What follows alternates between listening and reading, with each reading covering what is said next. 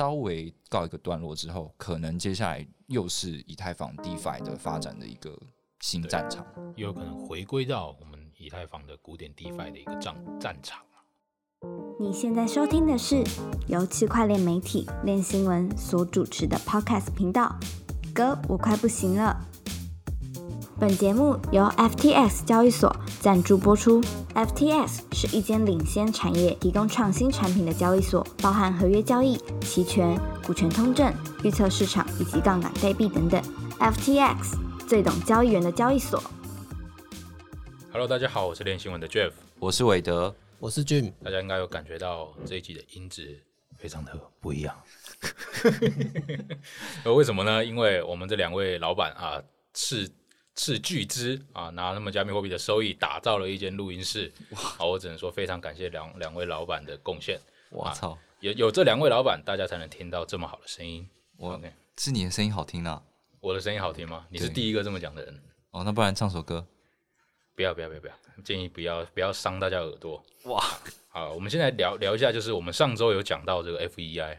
那个我们那时候有在讲嘛，我们就在赌说 FEI 能不能回到一块钱美金。嗯，那很可惜啊，它失败了，没有真的回到一块钱美金的的一个价格区间。没错，所以我猜对了，那我就猜对了，。恭喜你获得一瓶麦香。哇啊，，待会我们我跟俊辉去楼下帮你买一瓶啊，一瓶麦香。不过其实你也有赚到钱不是吗？对啊，因为呃，上周我们在聊的这个时候，大概是它的币价，因为哦、如果你没有听，你不知道什么是 FEI 的话，可以去听我们上一集的内容。反正它就是一个算法稳定币，那它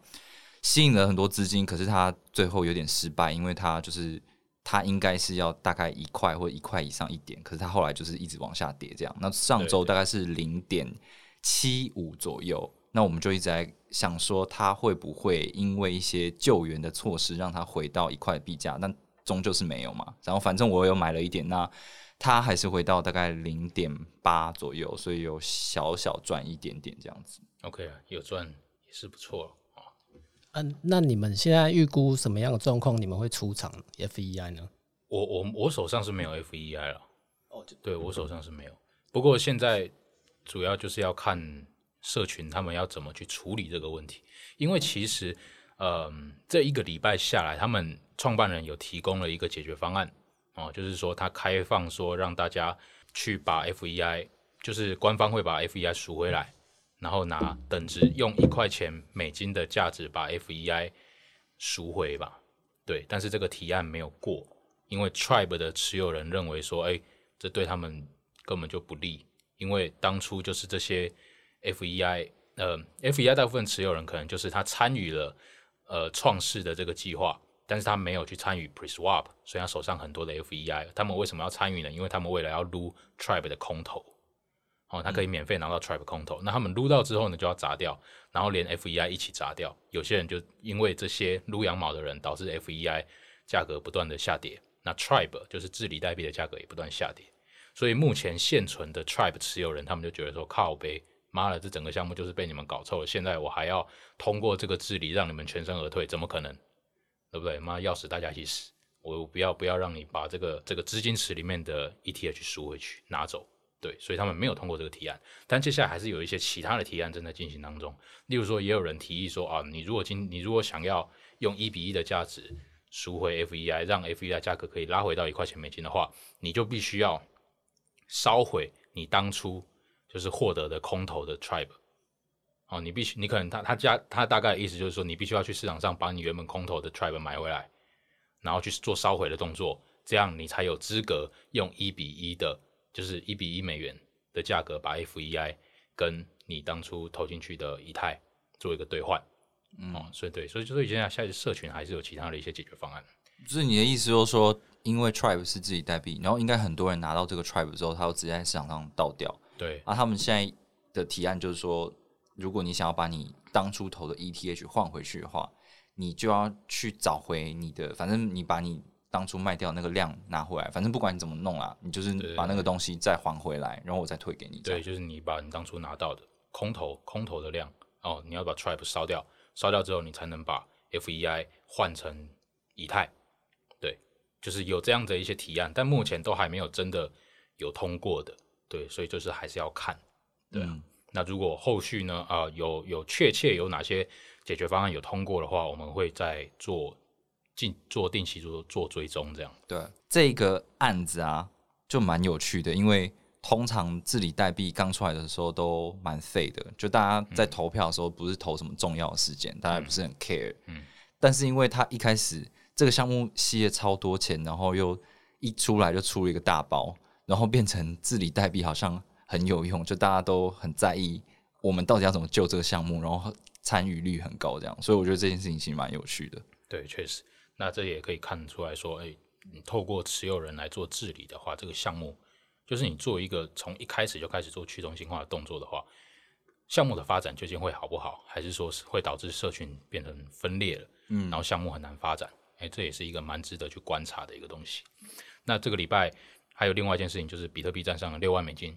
哦，暌违已久，终于站上站上了六万嘛！俊哥又发财了，俊哥又发财，难怪我们才有这么好的录音设备，好爽！大家可以私讯一下粉丝团，然后谢谢俊哥，好不好？对，那呃，就是站上六万之后，我们也会收到一些私讯，就包括我们身边的人也开始说，哎，那现在比特币究竟能不能进场？那或者说他们会觉得说，啊，早知道那个什么二零一几年的时候几千块美金的时候就应该要买了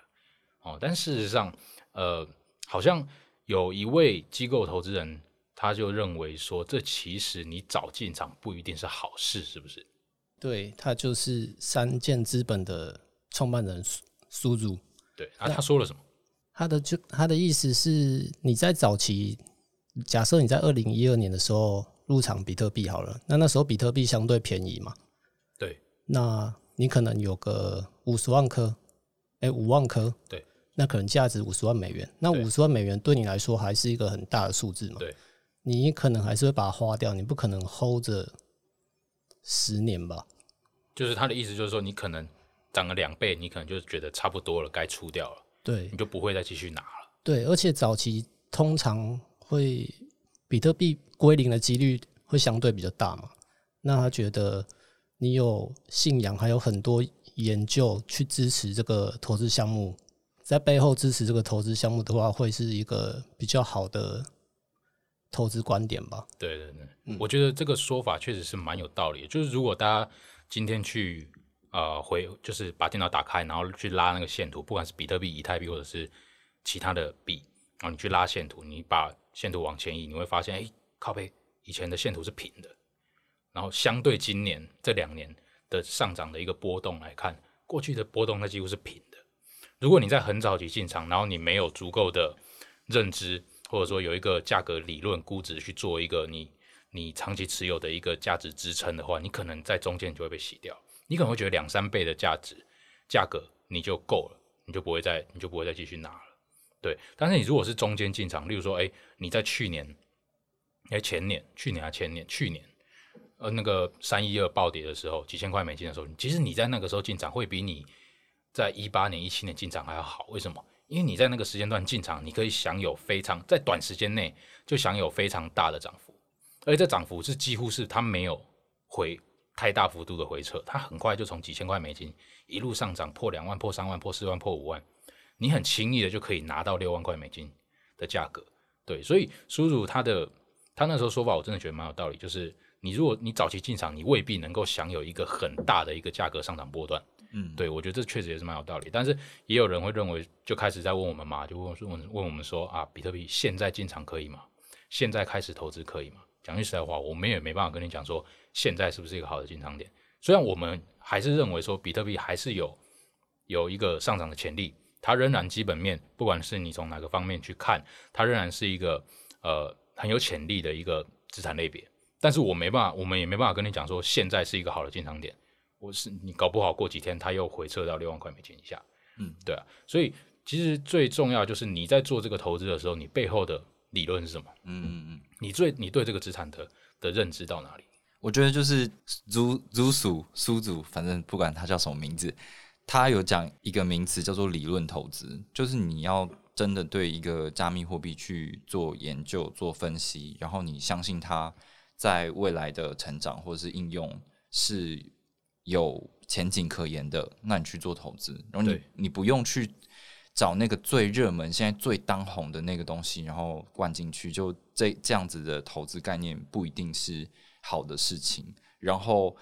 而且你进行理论投资之后呢，你不会轻易的把它卖掉，因为很多人可能是反正我就买，我就买最热门的，然后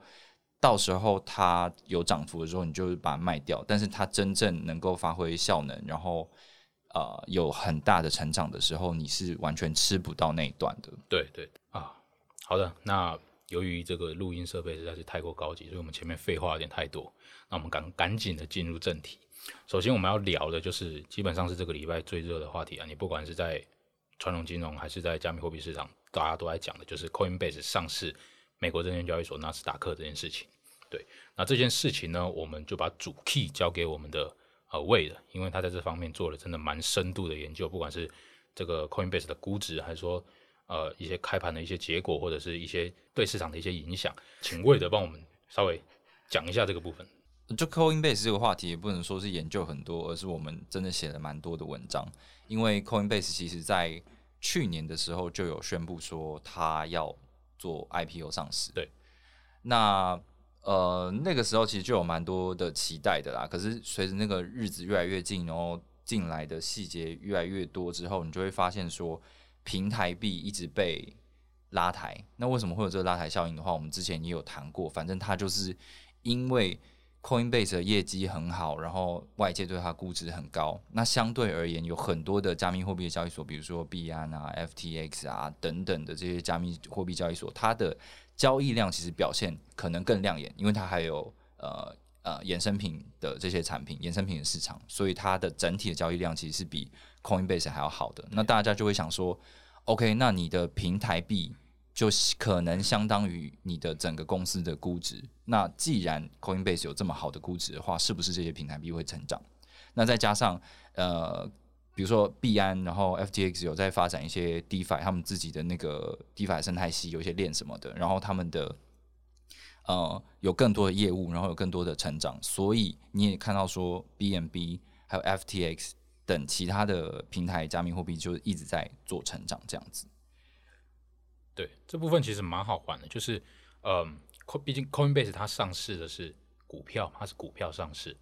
那其他的都是平台币，其实这在基本面上是完全不一样的东西。就是，嗯，你你你代币你也没办法获得分润，那当然它也不是证券，它也没办法在一个这么庞大的华尔街传统金融的市场上面去做交易，这基本的市场就已经不一样了。然后再加上，呃，Coinbase，然后 OK，Coinbase 它虽然交易量可能。可能在交易量或者是收入方面，它没办法优于币安或者是 FTX 交易所。但是你要你要想，就是为什么只有 Coinbase 能上市？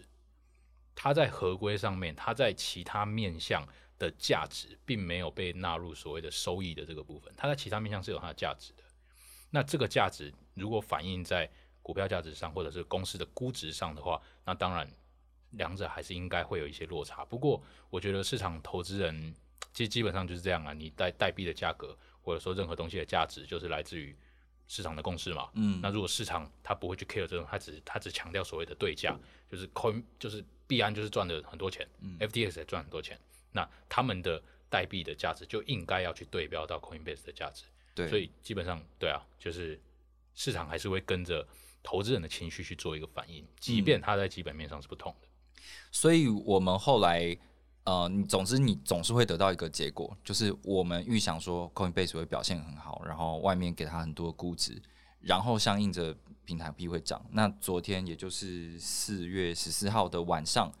，Coinbase 的股票 Coin 终于在那个纳斯达克敲钟上市。不过一开始的时候，就是他们的那个开盘的价格敲了很久，因为他们可能有很多做市商啊，然后内部那谈价格，然后一直。原本从呃两百五十块美金的一个参考的开盘价，然后一直调调调调到啊三好，我记得好像三百八左右吧的一个开盘的价格这样子。那这个数字呢，其实跟因为 FTX 交易所它有这个 Pre IPO 的一个市场，就他们搞了股权代币，对股权代币的市场，就是你可以在呃真正的股票还没有上市之前，然后大家就它变成一个合约产品在那边玩。那其实。FTX 的产品，它那个价格其实是已经高到六百多块，对，六百多块，对，那个开盘之前，对，那个那个估值可能是已经到一千一千四百亿美金左右的，嗯。可是开盘之后就发现说，哎、好像没有想象中的这么这么亮眼这样子，嗯。所以所以我们也看到很多的平台币开始在回调的状况，然后原本在开盘之前，比特币一度冲的很高，好像到有到六万五嘛，四月十四号。差不多六万四、六万五的价格，然后也慢慢回调回调，然后最低有到六万二啊、六万三这样。嗯所以这个 Coinbase 的这个上市事件对整个币价市场还是蛮有影响的。当然当然多少会有点影响。开盘之后，目前就是我们现在录音的时候了，Coinbase 的估值大概是多少？现在差不多八百多亿，八百多亿，嗯，那其实跟 BNB 的估值好像也差不多。没错，对离目前现在好像差不多。那你认为 BNB 还要涨吗？呃，哇靠，没有啦，不是不是投资建议啊，就嗯单纯因为你对 BNB 也是很有心得嘛。哇靠，几个月前就开始跟我讲 BNB 五百，那你认为 BNB 是不是有中？是不是有有中，厉害，都被你说中了，你根本就是刘伯温 三小刘伯温，可能很多人不知道是谁。哦，真的吗？大家可以去 Google 一下刘伯温，很有名的。哦，好啦，就是会不会涨？我觉得话题性是有的，因为之前我们有我们有在说，呃，可以去用去想象，就是币安的收益，因为它除了现货市场以外，它还有很多业务，还有很多的收币收益的来源，是所以大家对它还有很多的想象。照理讲，它的估值应该是可以比 Coinbase 还要高的。那他们现在旗鼓相当嘛？我看他们的币价其实也是，呃，就是币价跟股价其实看起来也是差不多，没有差太远这样子的一个、一个状况。嗯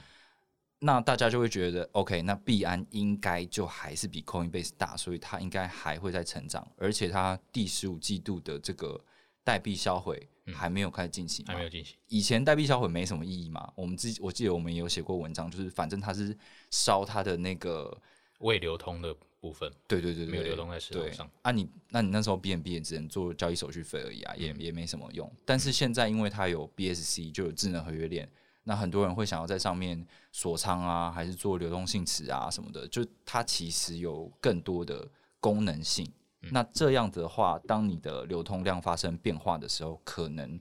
就会影响到它币价成长。OK，了解。那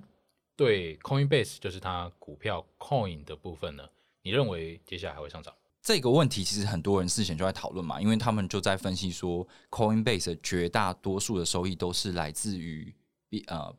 交易的手续费。是那如果接下来币市继续好的话，就俊哥好像也很看好那个什么 S two F 的那个模型，嗯，就基本上以这个 整个他就是比特币狂人啊，嗯所有所有对比特币有利的他都支持。对啊，那那如果按照这个模型这样推下去的话，照理讲，今年的下半年应该还会有很多的成长，也就是说，预告了币市还会继续的是牛市的一个状况。那 Coinbase 也应该它的业绩会更好。就是随着加密货币市场的上涨而上涨。对啊，OK，而且直接反应。对，而且就算是就算是他现在跟你说，他大多数的收益来自于交易收入的话，但不代表他以以后不会有更多的收入来源。业外是就是呃非交易收入，他今天其实也有讲，嗯，对对对，他有讲到这部分。讲到 Coin 这个股票，我记得 Jeff 在几个月以前就说可以定投 Coin，那对于它价格预测这个看法，应该要问你吧，不是问魏的。那定投就是因为我不会做估值，但是我觉得我看好，但是我对它没有太深入研究，只是我觉得这间公司就是可以，哦，你没有一定的天花板就对了，我没有也不确定。对啊，就定投就是这样嘛，就是无脑的嘛，我就不要就是对它没有到就那么深入的了解。一个长线看多的概念。对，我觉得 Coinbase 就是基本上在这个市场上是一个非常稳健、非常老牌的一个一个交易所，一个基础设施。那当然，市场如果我看好这个市场的发展，Coinbase 自然而然的也会跟着它成长。那你买了没？我吗？你也知道我这个人都是说说说说，我就知道高飞。不是嘛？它股票上涨速度那么慢，你看比特币、以太币都飞到哪里去了？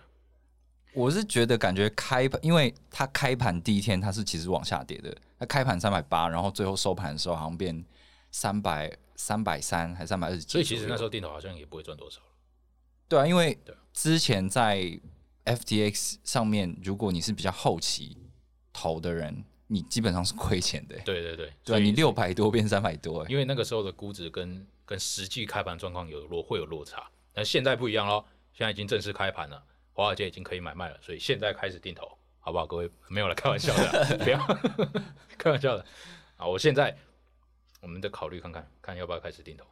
好啊，那我觉得可以啦，我觉得这个公司真的很不错了。我我也觉得啊，而且不管怎么样，就是它是一个精神象征嘛，因为没有一家加密货币的公司，它是就纯做加密货币业务的公司，它是股票上市的，而且它是一个很大的一个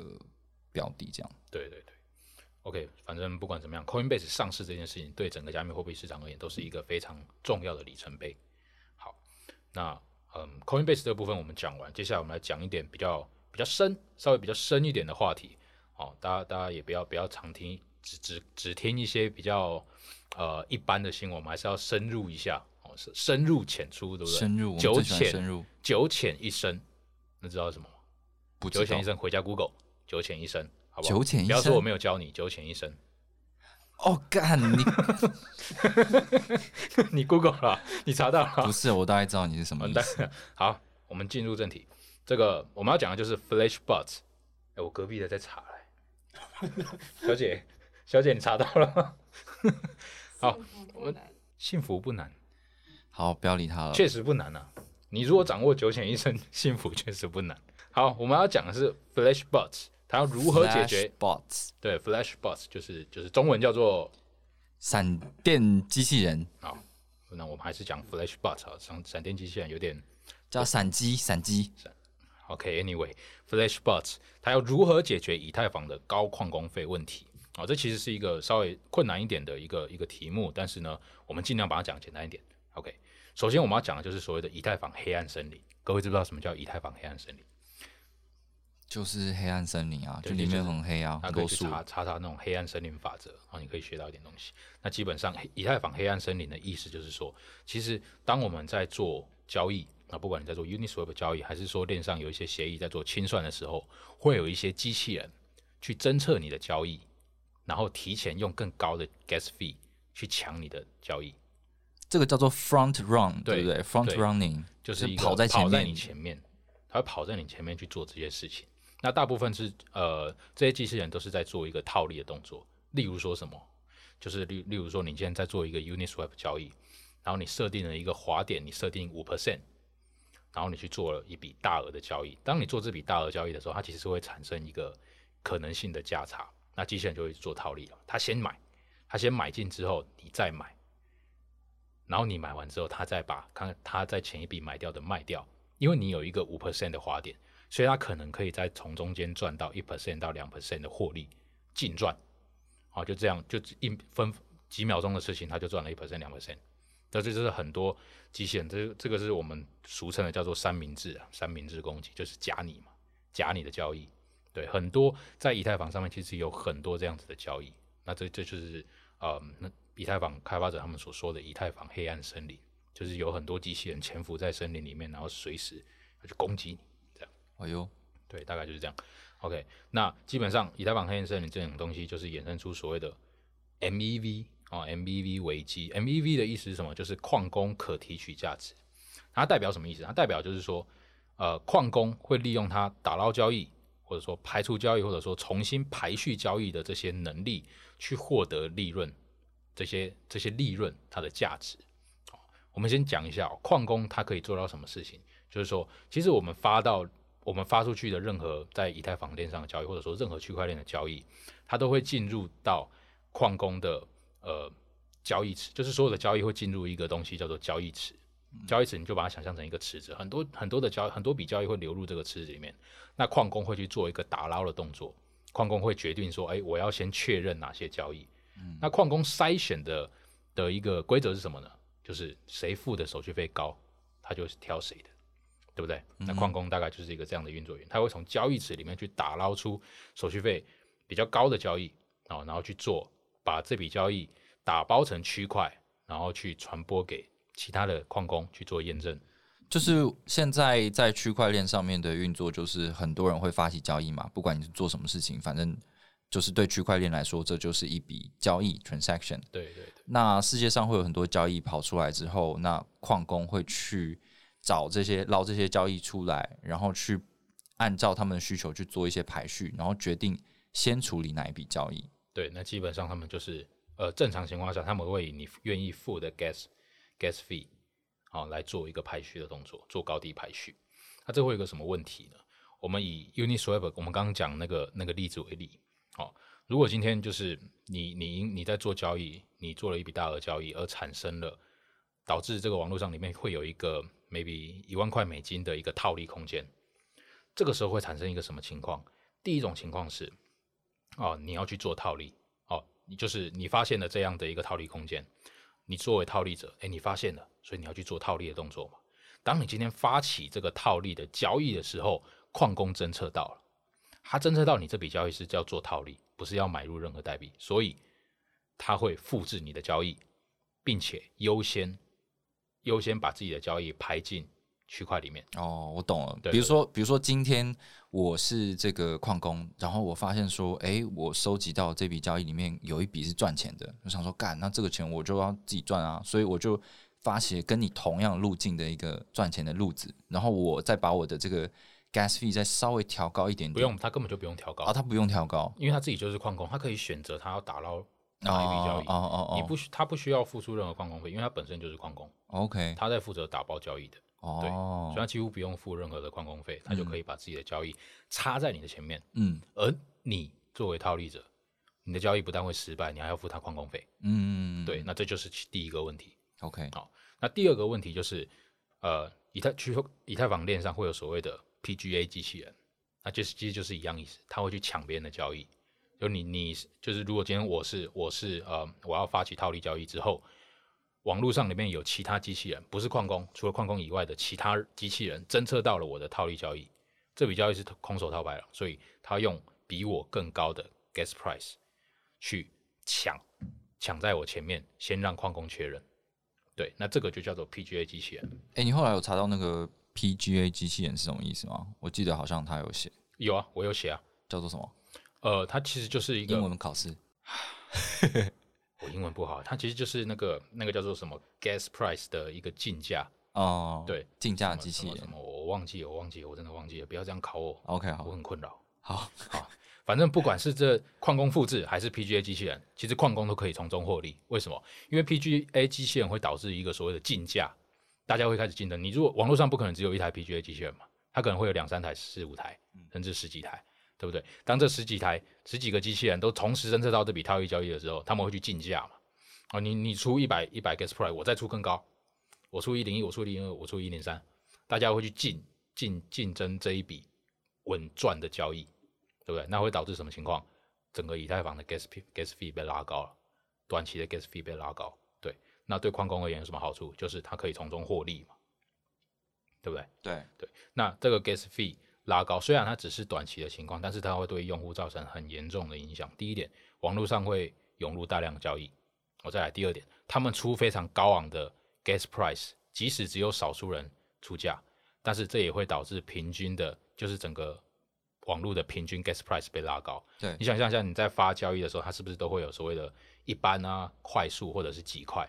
啊？这些这些数值，这些钱包它给你的这个数值都是一个预估的，它是依照当前网络的情况去给你的一个估算的一个一个值，一个你应该你应该要设多少 gas price。但是由于少部分的机器人他们设了非常高的 gas price，所以会导致就是可能会影响到哦，就是钱包商、钱包的运营商他们在做这个平均 gas price 估算的时候产出的一个数值，那会导致你可能你本原本不需要付到这么高的 gas price，但是因为钱包商给了你这样的一个数值，所以导致你付了比你原本应该要付了比原本还要高的的手续费。嗯，对，大概就是这样的一个情况。那基本上，MEV 就是我们刚刚讲这种矿工可提取价值的这个这个危机哦，其实已经在以太坊开始蔓延，但是很少人有去提及，或者说很少人去钻研这个东西。对，对，也这很比较少人知道。哦，对啊，就是难怪被叫做黑暗森林，对因为很黑暗，感觉好像有点，呃，说是很去中心化的一个网络，但是感觉使用者实好像有点被弄了的感觉。嗯，虽然说整个的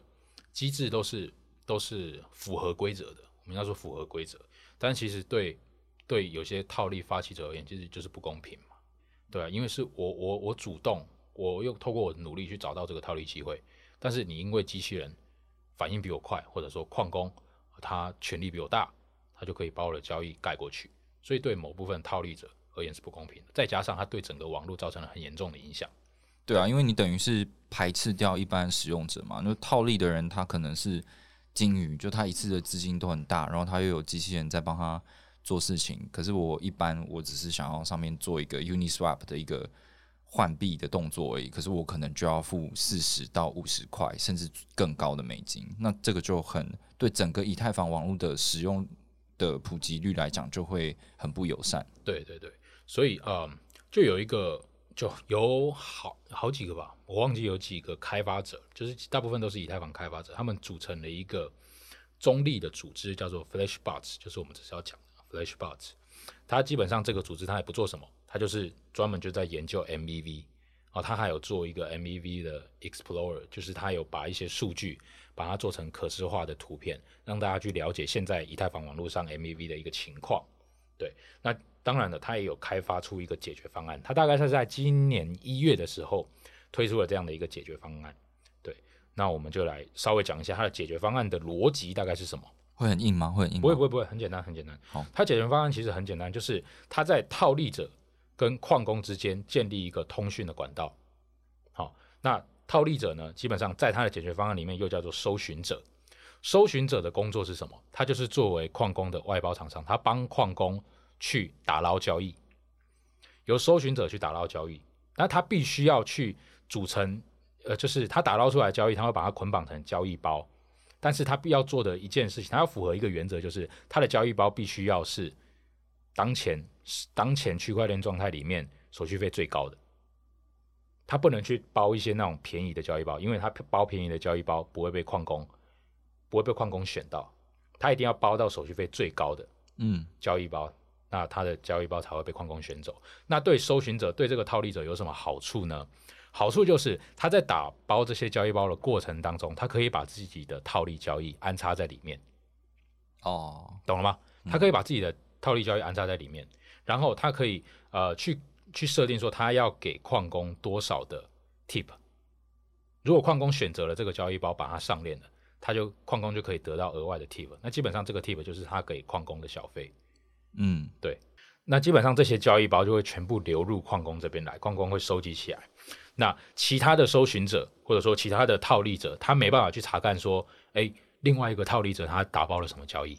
他们没办法知道。矿工知，矿工可以收集到。那矿工收集到之后，他就去做挑选了嘛，他就挑说啊，哪一个的手续费收益最高，他就挑哪一个，然后把它打包打包到区块链里面做一个上链的动作。嗯，OK，那基本上逻辑就大概就是这样。就是打包交易的这个动作，由矿工这边外包给搜寻者或者说套利者。那这么做有什么好处？第一个就是套利者他的交易策略不会泄露。好，你像我们原本原本一一般情况是，套利者的交易会被散播到网络上，然后流入矿工的，就是整个网络的交易池里面，所有人都知道。你主要你只要运行以太坊节点，你都会知道，知道就是目前区块链上有什么交易。嗯，但是如果是他现在 Flash Bots 这种解决方案的话，他就是由套利者他自己直接把它打包成交易包了，然后直接传给矿工，他不需要公开给网络上的人知道，在在交易真的被验证就是确认之前，网络上都不会知道。OK，这样这样的话，就是那些机器人就没办法提前知道说这个交易策略是什么，有什么套利机会，它就不会被 front running。哦，对，这是第一个。那第二个就是价格战就会，当然机器人没办法获利，那价格战就会消失了。因为基本上 PGA 机器人它就没办法侦测其他的就是目前的套利机会，然后去做一个插队的动作。所以因为你的交易已经被搜寻者打包了，所以这个东西在区块链上面是没办法被公开看到的，所以就不会有做一样的事情然后竞价的事情。对，就是基本上这些机器主要是这些机器人侦测不到这个套利交易，嗯，他不知道有这笔交易。好，对。那 PGA 机器人它没办法侦测到交易，那当然网络上就不会有这种 gas price 竞价的这个这个活动了嘛。那当然整体的价格就是 gas price 的价格战就会消失，那以太坊的手续费也会跟着缓解，有所缓解。对你当然不可能一时之间下降特别多，因为这种东西是一个整体的整体的问题，以太坊 gas fee 是一个整体的问题，但是这基本上是有助于缓解目前就是以太坊高交易成本的问题。嗯，那所以所以最近也就是因为 Twitter 上面他们在讨论说，为什么最近的以太坊那个 gas fee 是它有 gas price 下降了嘛？他们就说哦，可能是因为这个原因这样。虽然说对我们来说还是很贵啦，对，但是 Flashbots 就是那个核心的开发者，他就有在推特上面讲，他就有说有一些大型的矿场跟他们说，以太坊的 gas price 之所以在这段期间会有所下降，是因为 Flashbots 有有效的阻止了 PGA 机器人的活动，很多 PGA 机器人因为他们的呃解决方案不断成长而被迫关闭。对，那说明这个这个解决方案确实有起到一些作用。对，那再来就是呃，对套利交易者而言，它其实是可以省钱的。为什么？因为我们刚前面有讲到嘛，你有可能套利交易者他发起交易之后，不但交易会失败，他还要付 gas fee，对不对？但是如果在这个解决方案里面，他去当搜寻者，他去打帮帮忙打包交易的话，其实如果今天他的交易没有被矿工打包走的话，那这交易就不会上链，就不会有交易失败这件事情，他就自然就不需要不需要去付 gas fee。对，那再来就是矿工呢，他可以获得额外的收益，就是我们刚刚讲的嘛，那个他他选择这个打这个交易包的 tip，对，就是这个搜寻者或者说这个套利者，他愿意付给矿工的 tip 小费，哦对，你说这个 tip 是 EIP 一五五九的那个不是不是不是不是，它基本上也就是英文的，就是小费哦小费，哦对对对，它就是矿工，它可以获得小费。对，那我好像我有看到他们这一季的透明，就是上一季的透明度报告，矿工呃有一个交易就是套利者，他可能那一笔单他赚了很多钱，所以他给了矿工大概一百零一颗以太，超爽。对，那基本上上这些这些 tip 就是就是这个搜寻者这个套利者他自己去做决定嘛。如果今天他这笔交易他认为他可以赚很多，他当然就会付更高一点的，以保证说他这笔交易可以被矿工选走。对，那这都对矿工来讲也是好事。对 OK，OK，那当然了，Flashbots 这个东这个解决方案，并不是说完全就是完美的尽善尽美的，它还是有它的问题在。例如说，有些人就会开始质疑了嘛，就是你 Flashbots 这种东西，不就是让一对一般用户也而言，三明不更容易被三明治攻击，对不对？你想一下，如果这些套利者、这些执行三明治攻击的人都去当受寻者，那是不是说我一般用户会？就是原本可能他们的交易不一定会成功，但是今天因为他是搜寻者，所以他的交易他可以保证他的交易一定会被矿工选到，嗯，而且不会被其他人知道，在确认之前不会被其他人知道。有些人就觉得说，哎，这不是助长三明治攻击的发展吗？嗯，对。那也有些人认为说，哎，你这个中间过程的公平跟透明度，跟你跟整个 Flashbots 当初说你要强调的一个初衷会有所背离，因为我们可以看到，就是交易的打包这些东西都不是在链上进行的嘛，而是在链下嘛。哦就是由由套利者或者说搜寻者，他去跟矿工去做一个对接，嗯，对，所以有些人会质疑它的公平性跟透明性，但是基本上我觉得 MEV 或者说 MEV 矿工跟套利者这三者之间，其实还是很难去达到一个所谓的完美的平衡嘛。嗯，是听起来只是，反正这些攻击跟套利的方式，也能说是攻击嘛？就是这种呃竞争的方式都存在，只是说你弄了一个新的制度来解决其中一个问题之后，但你可能只是把这个利益又在把部分的比例又再拨给其中某一个生态里面的对人，对对对对，但是其实你要对，就是你刚刚讲三明治攻击，它其实也不能算作攻击，因为呃，对交易做交易的人，做一般交易的人，他其实没有造成损失，只是其他人比较聪明，他发现了一个可以赚钱的空间。对，那我个人对这样子的一个一个一个批评或者说一个质疑，我是觉得还好，因为三明治攻击对这些套利者来讲，就是他们有他们的智商去赚的钱。对，啊，交易也不会对交易员造成损失。如果说他今天这个 Flashbot 能够对以太坊的高成本问题有达到一个改善的效果的话，其实我还是觉得蛮不错的。对啊，我觉得就是多数人利益嘛。如果说，因为你可以看到，因为以太坊的这个高 gas price 的问题，让很多就是一般的使用者可能都跑到其他的链上去用这些东西了。那其实低就是以太坊的 DeFi 系列的东西也沉寂了一阵子嘛。自从其他的以太就是区块链在红了之后，那其实呃，Flashbot 这个东西也我也是稍微有联想到一个东西啊，就是说呃，其实这种东西就像就是以太坊的价值来源。为什么？因为 Flashbot 这个东西它根本就没有要募资，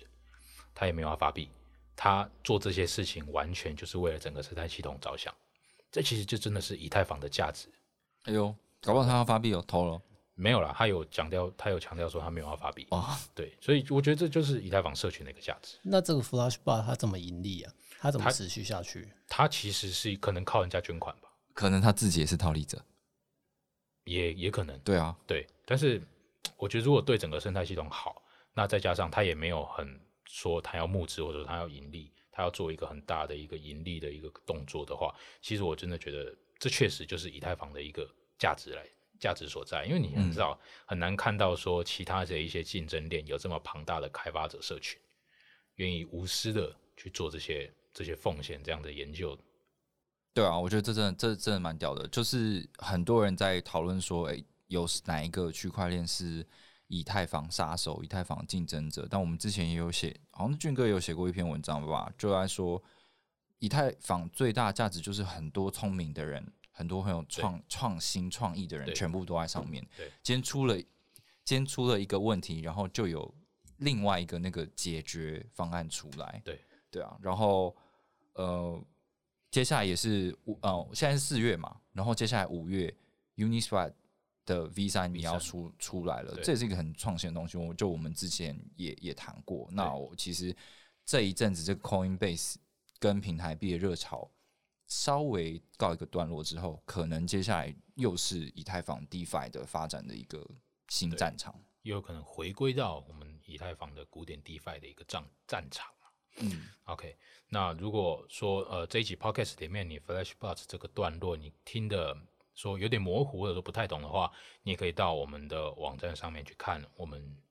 发布的相关文章。啊，关键字要搜寻什么？关键字就直接搜寻 Flash Flashbots。F L A S H B O T S，哎呦，搜寻就会查到了。对，或者或者是在 Telegram 上面，Telegram 上面搜寻好像比较容易一点。呃，搜寻英文会比较容易，但是如果搜寻中文，好像就会有点问题。哦，对，反正 Telegram 就是通病嘛。哦，对啊，反正我们网站就是有点不好，不太好用。对你搜寻的时候可能会稍微等个几秒钟，啊，这几秒钟你可能先去抽根烟、泡杯咖啡之类的。哇操，是等等 Coin List 是不是？你前面有排队，你前面塞了很多。有人在插你的队，呃，今天的内容我们就讲到这边，希望今天的音质大家喜欢。那接下来我们一样会就是进入我们有了这个这个这么好的录音室，我们两位老板的赞助，我们接下来音质应该都能够保持这样的一个水准。哎呦，就是离 Jeff 老师唱歌的时间不远哦。不要废话。节目的最后呢，又到我们就是回答听众朋友问题的时间，然后今天。这哦，这个这这单元叫给你问报，是不是？好，给我问报。但哦，那我们真的很可能会报，就回答不出来。好，anyway，就是有一个大家大家就想看我们报啊。哦，对啊，报就报啊，大家就想看我们笑话。反正你笑我也听不到。好，就是有一个呃听众朋友，他叫做 Jason 宽，然后他也是一个软体工程师。关了。哎，不用暴露我个人的那个 个字，好不好？帮我剪掉。好，他他。那他问了一个什么问题呢？他说他最近有在看一些 NFT 的相关的内容。那他就问说，有一些图片啊、影像啊、音乐啊这些数位的内容，呃，变成 NFT 之后是怎么样被储存的？那他就觉得他就很好奇，他想说，如果这些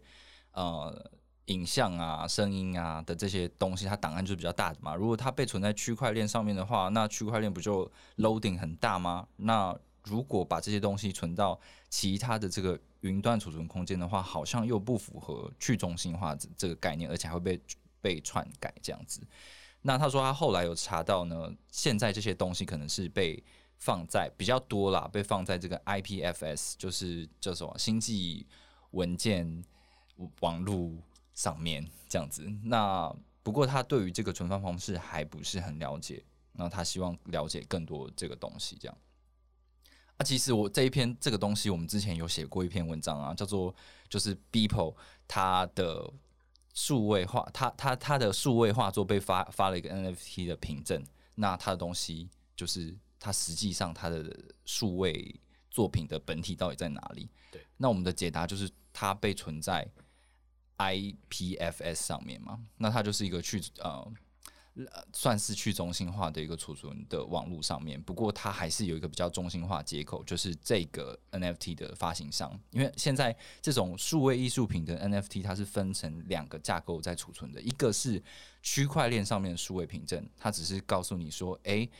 这个东西是属于谁的。那这个东西呢，你要看的话，可以到这个 IPFS 上面，它的它它指向了这个档案图片。所以你在任何的那个入口网站，然后点开这个 NFT 的时候，它会去抓 IPFS 上面的这个图像的资料给你看，然后再秀给你看，说哦，这个东西存在区块链上面的什么地方？那这个东西当然是为人诟病啊，就是说，那你这样子的话，你的东西可以被换掉，而且你买到的东西只是一个区块链的凭证，它好像没什么用啊。就你买到也不是真的那个作品，它它实际。这个东西可能是可以被复制的，而且它是被储存在根本不是在区块链上面这样子。但这这也是现现况的一个一个问题嘛？还是有很多人去想说要做呃呃去中心化的云端储存网络，很多的专案在做着。我不知道，就 Jeff，你对这这个议题有什么看法？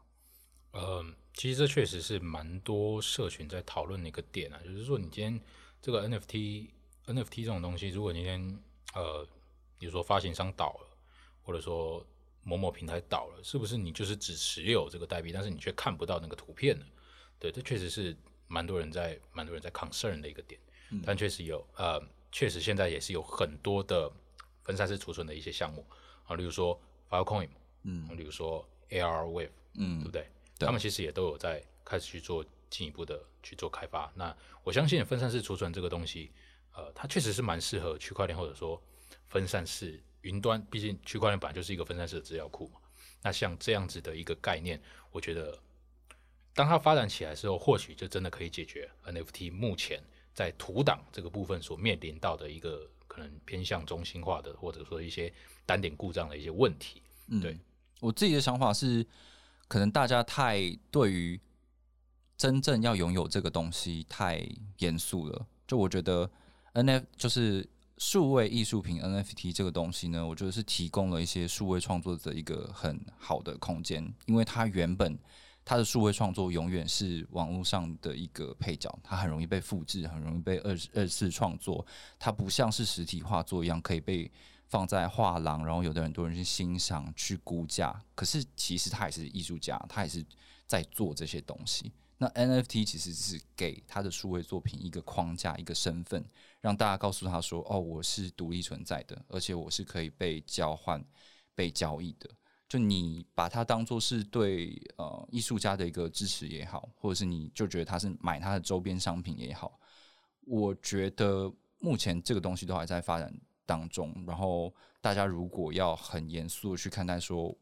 我拿到这个数位档案，就是全世界只能有我所有的话，这件事情其实是非常难做到的。而且在数位音乐里面也是一样，就是音乐的产业现在都是串流平台，就是你要怎么样，